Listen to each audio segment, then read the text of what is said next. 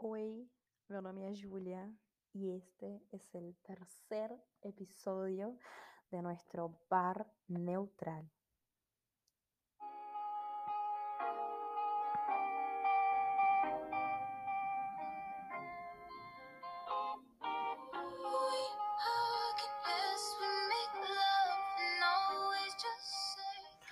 Hoy, especialmente hoy, te invito a tomar un vaso de cariño, quizás una copa de pasión y, ¿por qué no, una taza de amor?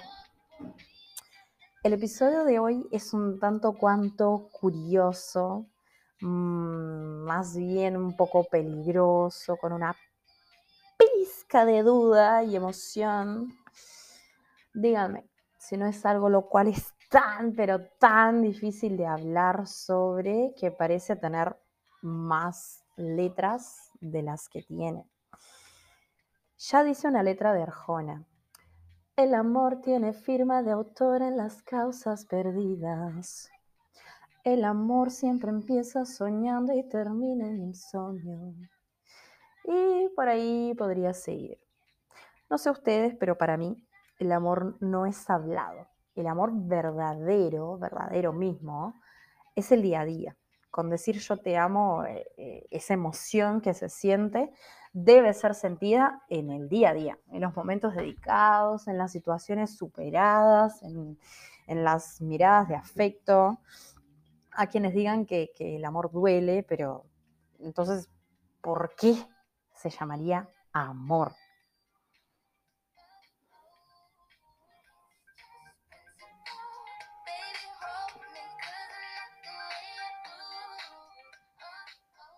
Este episodio viene de un sentimiento que, aún no logro explicarlo. Entonces eh, voy a decir cómo me siento. Eh, mejor que explicarlo. Durante mucho tiempo no sube yo, yo, Julia, no sube qué buscaba del amor. Durante mucho tiempo no tuve una conexión real hacia alguien y cuando eso pasa, eh, no dedicamos lo máximo de nosotros en nuestras relaciones, porque en el fondo no es amor. Sí puede ser compañerismo, puede ser querer, y porque no costumbre a la rutina con esa persona, pero olvidamos que del otro lado hay una persona que quizás realmente sienta lo que tú no sientes totalmente. Cuando llega el momento de decir que no, de darse cuenta de que no existe más un sentimiento eh, el cual inicialmente había, existía, eh, o que jamás estuvo ahí, quizás, eso se vuelve doloroso, se vuelve difícil, y nuevamente te pones a pensar, ¿qué, qué espero yo? del amor? ¿Qué espero del amor? ¿Qué, espero que ese sentimiento me, me, me ofrezca, me, ¿cómo espero que me llene? O sea, ¿qué esperas de la otra persona? Es decir, ¿debes esperar algo realmente? ¿O simplemente te donás y ves cómo sos retribuido para seguir? ¿O quizás no?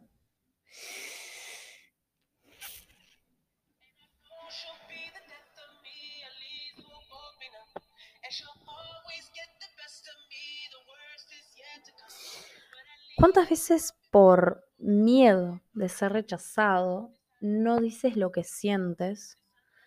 Eh, ¿Cuántas veces te ha pasado eso? ¿Prefieres ocultar ese sentimiento y dejar que el otro sienta que, que solamente sería una amistad? Querer a alguien de una manera intensa, pero solamente en el lugar de la amistad cuando en realidad lo que querés es caminar de la mano por ahí, sentarse en el parque a mirar el cielo, intercambiar besos, maratonear una serie, maratonear Harry Potter. lo digo por mí, porque lo haría yo. Dormir abrazados en una tarde de lluvia, salir a bailar juntos en verano, en la lluvia, que empieza luego de un día de sol intenso y sentir en ese momento que el tiempo se congeló totalmente y nada más importa, sino que ese momento. Que sí, me pasó, sí. Sí, me pasó. Pero me dio tanto miedo, tanta inseguridad, tuve tanto miedo de decirlo, pero tanto, porque cuando te enamoras de alguien, te mueve demasiado el piso, te eriza cada parte del cuerpo como si realmente hiciera mucho frío, llena tu cuerpo de, de placer, de curiosidad, de pasión, te saca el hambre, te saca el sueño. No, somos llevados por una especie de, ola que inunda nuestro pecho y tratamos de ahogarnos, de no, de no ahogarnos, pero siempre perdimos. Si nos estamos ahogando, pero, pero, pero día a día, contradictoriamente, queremos seguir ahogándonos. Cuando estamos enamorados, e, es agarrar una mochila, llevar lo poco que tengas y irte por ahí sin destino. Es bailar cualquier canción como si supieras cada paso de baile del género, cada género de, musical, como si supieras bailar todos los estilos de música, no importa. Sacar fotos de todos los parques, bailar en cada luna llena, no importa, nada importa, el tiempo no importa, el clima no importa. Es como cuando vas distraído pensando en algo y, lo, que, lo que pasa a tu alrededor no importa al extremo. Pasa es que hay un momento donde no sabemos si quizás no será mucho lo que estamos sintiendo, quizás en tan poco tiempo. Entonces, con miedo de asustar a la otra persona, entonces con miedo de que el otro piense que es mucho eso que estamos sintiendo, que es demasiado lo que estamos ofreciendo, simplemente decimos, sos mi persona preferida, sos un buen amigo, sos mi amigo preferido, sos mi mejor amigo, mi mejor amiga, bueno. Eh, es impresionante cómo en algún momento de tu vida ya has hecho eso. Pero hay un momento donde realmente no, no, no soportás más las ganas de decir lo que sientes. Y realmente ahí ya no importa más nada. Tirás la toalla totalmente y te declarás. Yo te dije que eras solamente amistad, que eras mi persona favorita, en el campo de la amistad, pero la realidad es que estoy enamorada, estoy profundamente enamorada y, por mí, ahora, en este momento, tomaría una bicicleta, una patineta o lo que sea y te llevaría a conocer hasta el último espacio de este país. Vamos a subir montañas, vamos a hacer buceo, vamos a salir a pescar en las noches de verano, llenaste tu pecho de coraje, fuiste determinada, fuiste decidida, pero luego la otra persona te contesta, lo siento mucho, lo siento muchísimo de verdad. Yo quisiera decirte otra cosa, quisiera decirte que, que siento lo mismo y quisiera compartir todos los sueños y deseos contigo, pero no puedo porque no estaría diciéndote la verdad. Yo infelizmente no siento lo mismo. Fa. Mismo. Mismo después de este no, mismo después de este no siento lo mismo, aún así no lo aceptas. Idealizás a ese tipo de relación idealizás a esa persona, idealizás de una manera la cual te hace creer que algún día esa persona va a volver y va a decir que al fin entendió que lo que quiere es estar contigo y hacer todas las locuras que mencionaste, pero no será así, o quizás sí, pero generas una esperanza inmensa encima de eso Y si no se cumple, ¿quién va a salir más lastimado? ¿Va a ser tú o lastimada?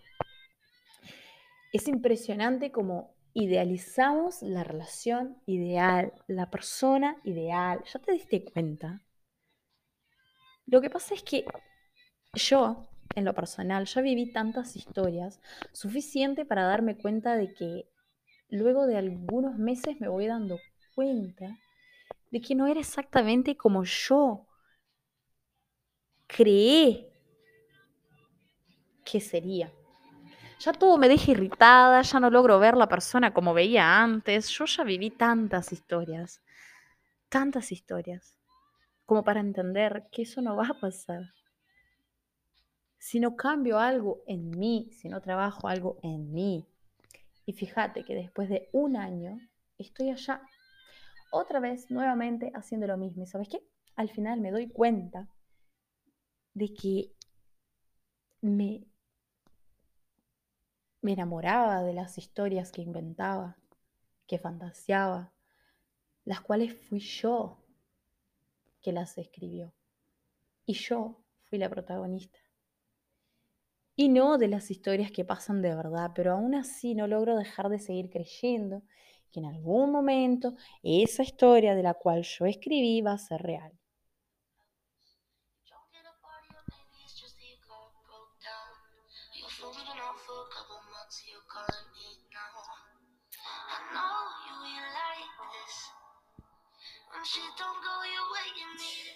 Cuando idealizás, no ves al otro. Es decir, no vemos la realidad, solo vemos a nosotros mismos, lo que creamos, la historia, el romance que fantaseamos y, y, cómo es impecable y cómo fuimos nosotros que lo creamos, es demasiado intenso y es muy difícil despedirnos de eso. No escuchamos la realidad porque no vemos. No escuchamos a esta persona enfrente a nosotros porque no la vemos. En la, en la idealización, me picó mosquito.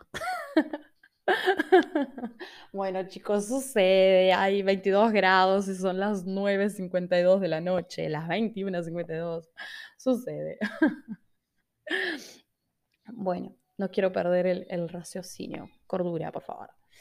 Eh, yo creo que no vemos al otro de tal manera que construimos adentro de nosotros mismos algo inmensamente grande, precioso, divino. Por eso es tan difícil irse, por, eso es tan difícil creer que, que para aquella persona vamos a ser solamente, realmente una amistad. Y eso me hace acordar mucho de mi adolescencia, cuando en la escuela cualquier gesto o actitud distinta ya en mi cabeza era una señal de que, Dios mío, de que me quería, de que me amaba, de que tenía planes conmigo. Eh, recuerdo plenamente que en uno de esos amores platónicos perdí hasta el hambre totalmente. Eh, bueno, hace muchísimos años eso, pero yo tenía un vecino y, bueno, y ese, vecino, siempre, o sea, siempre lo veía porque estudiaba enfrente a mi clase y siempre, siempre, continuamente lo veía y, me, era la persona que me llamaba la atención. Eh, no sé, eh, de, una manera o de otra me llamó la atención. Eh, me acuerdo incluso por qué, porque una vez fue muy, muy gentil conmigo, me mostró dónde era mi sala en el primer día de clase. Entonces, desde ahí jamás me olvidé de él. Y con cinco minutos que se quedara en la bicicleta antes de entrar a la casa, porque era mi vecino de, costado, justo la, ventana de mi cuarto daba al portón de su casa. Esos cinco minutos que él se paraba ahí, para mí eran suficientes para crear la ilusión de que estaba esperando para verme, quería ver si salía para afuera para, para bicharme. Así que no sé, si, me puede ver, aunque sea 15 minutos, o si llegaba, no sé, si, si, él llegaba a sonreír para mí, yo ya pensaba que se me caía el mundo. Ya pensaba, bueno, tengo que ir yo a, hablarle y bueno, porque él, eh, no sé, siente lo mismo que yo. Millones de pensamientos se cruzaban en mi cabeza, lo que me hacía levantar del sillón a cada rato para ver si él estaba afuera en el jardín o si en el portón para entrar a su casa y escuchaba charlas afuera y ya me asumaba a la ventana o cantaba, cantaba en el living de casa pensando que él me podría estar escuchando o viendo, o en fin. Eh, yo solo estaba viendo a aquella persona que yo hice nacer en mi mente, que yo creé, pero no veía la realidad de la persona que estaba delante mío. Idealizaba a alguien que no estaba conectado conmigo, que no estaba en la misma vibración que yo. Y reconocer eso lleva mucho tiempo, lleva tiempo. Pero después todo te va a parecer gracioso. ¿Cómo pude?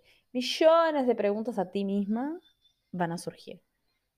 Pero tú solo debes contestar una pregunta. Quiero esto.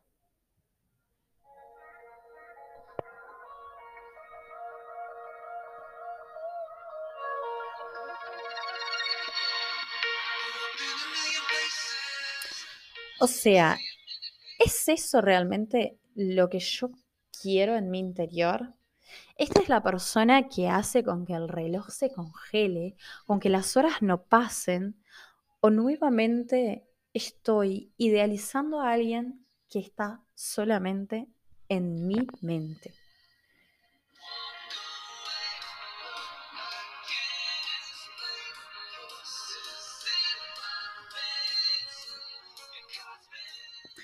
es eso. Eh, espero que tú puedas analizar el terreno donde pisas y seguir el camino del amor, el verdadero amor, sea el tuyo mismo o hacia el otro.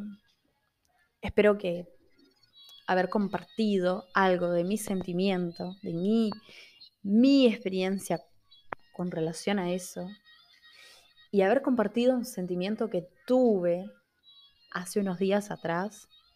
Espero que puedan haberse sentido identificados y, espero que haya, hecho con que piensen un poco en, esa, en ese sentimiento tan magnífico y al mismo tiempo curioso y al mismo tiempo peligroso que es el amor.